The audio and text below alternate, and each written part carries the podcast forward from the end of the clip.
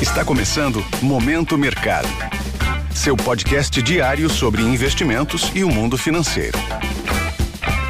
Muito bom dia para você ligado no Momento Mercado.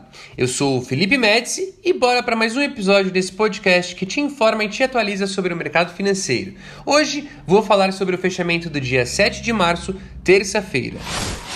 Cenário internacional. No mercado internacional, o dia foi de aversão ao risco. O presidente do Fed, que é o Banco Central norte-americano, Jeremy Powell, discursou em audiência no Senado americano falando sobre um mercado de trabalho ainda aquecido e que há ainda um caminho longo para trazer a inflação de volta à meta de 2%. Além disso, não descartou a possibilidade de aumentar o passo na elevação de juros nos Estados Unidos se os indicadores de atividade econômica sugerirem essa necessidade.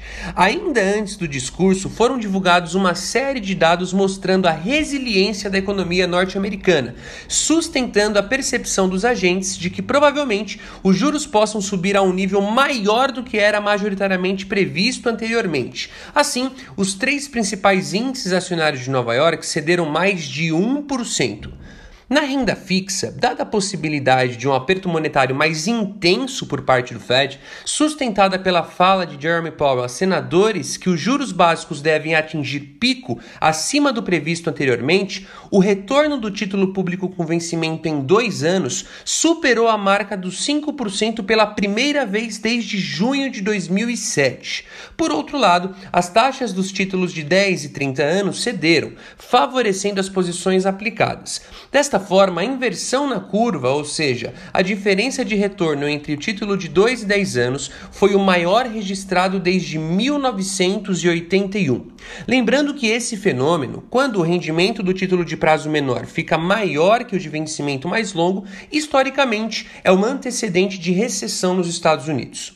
Com este cenário, o dólar se fortaleceu ante divisas fortes e emergentes. O índice DXY, que mede o dólar ante uma cesta de divisas fortes, fechou na máxima em dois meses. O petróleo não resistiu à aversão ao risco e cedeu mais de 3% no mercado futuro.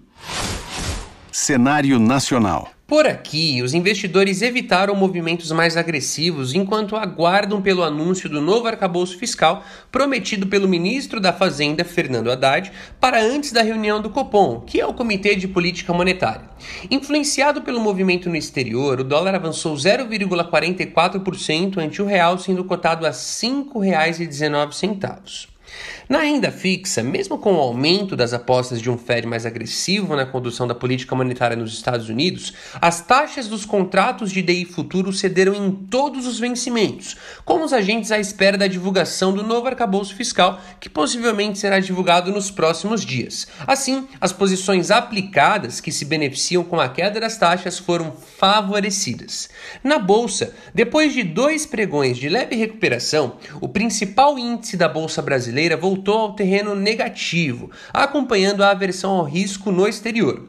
O Ibovespa fechou o dia com uma queda de 0,45% ao nível dos 104 mil pontos. O destaque positivo ficou para as companhias aéreas, com a Azul subindo mais de 20%, com o setor de viagens ainda refletindo a renegociação de dívidas da Azul.